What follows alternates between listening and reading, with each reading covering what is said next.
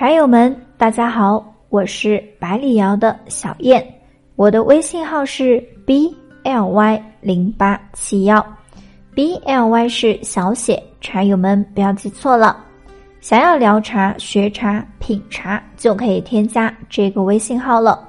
今天我要给茶友们分享的是关于普洱茶的冷门知识，一定要了解哦，记得收藏呀。近几年，普洱茶的热度越来越高。从不知名的产区到一线的山头古树茶，从台地茶到拼配，再到古树单株，单饼价格也是从几十元到上万元不等的价格。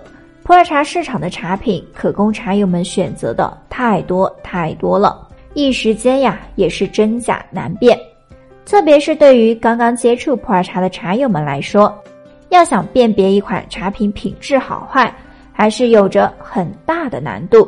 今天小燕给茶友们分享一些关于普洱茶的冷门知识，让大家更好的去了解和辨别普洱茶。与其他茶类相比，普洱茶具有越陈越香的特性。字面上理解，意思就是普洱茶存储陈化的时间越久，它的香气表现、口感滋味的表现呢也会越来越好。越陈越香的范围其实是比较广泛的。包含多个方面，而茶友们如果对普洱茶的本质没有足够了解的话，很多茶友容易将越陈越香误认为是年份越久远的茶品，它的品饮体验价值可能就越高。而茶友们要特别注意一点的是，越陈越香并不是说普洱茶可以无限期的存放，普洱茶后期存储转化是取决于茶叶当中糖苷类物质含量的多少。以及它的仓储环境是否合理？如果茶品糖苷类物质含量很丰厚，而且是在合理的仓储条件下进行存储，普洱茶在仓储过程中综合品质会得到提升，在达到最佳品饮期时，它的口感滋味就是最好的。之后呢，如果是继续存放这款茶品，它的品质可能会呈现下降的趋势。有了很多存放了数十年的普洱茶老茶，在品饮时会感觉淡然无味、索然无味的感觉。其实啊，就是由于已经过了最佳的品饮期限了。不同的普洱茶茶品，它的最佳品饮期限都是不一样的。过犹则不及。刚刚接触普洱茶的茶友，在购买茶品时，不要盲目追求年份，有时候自己存点新茶。慢慢等它转化，这也不失为一个好的选择。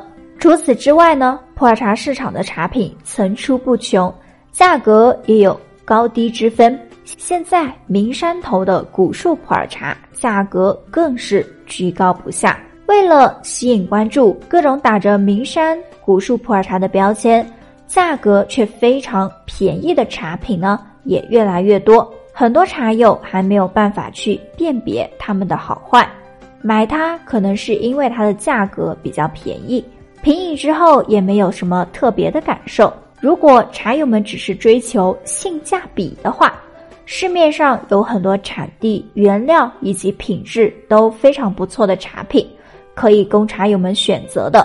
除了原料和制作工艺以外，普洱老茶呈现出的香气和韵味与它的仓储环境是密不可分的。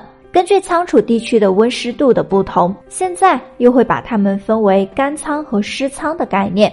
其中最具代表性的就是昆明仓和广东仓了。昆明仓转化速度相对会更慢一点，但是香气和韵味呢会更加的纯，而广东仓转化速度则会更快一些，汤质更加醇厚。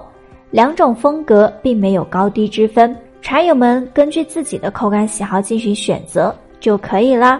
要想品饮到一款好的普洱茶，回归普洱茶本身，茶友们可以选择香气、口感、滋味、汤质表现都很不错的茶品，这可能更加可以满足茶友们日常品饮的需求哦。以上就是小燕今天的分享了，欢迎茶友们评论区留言，记得关注小燕哦。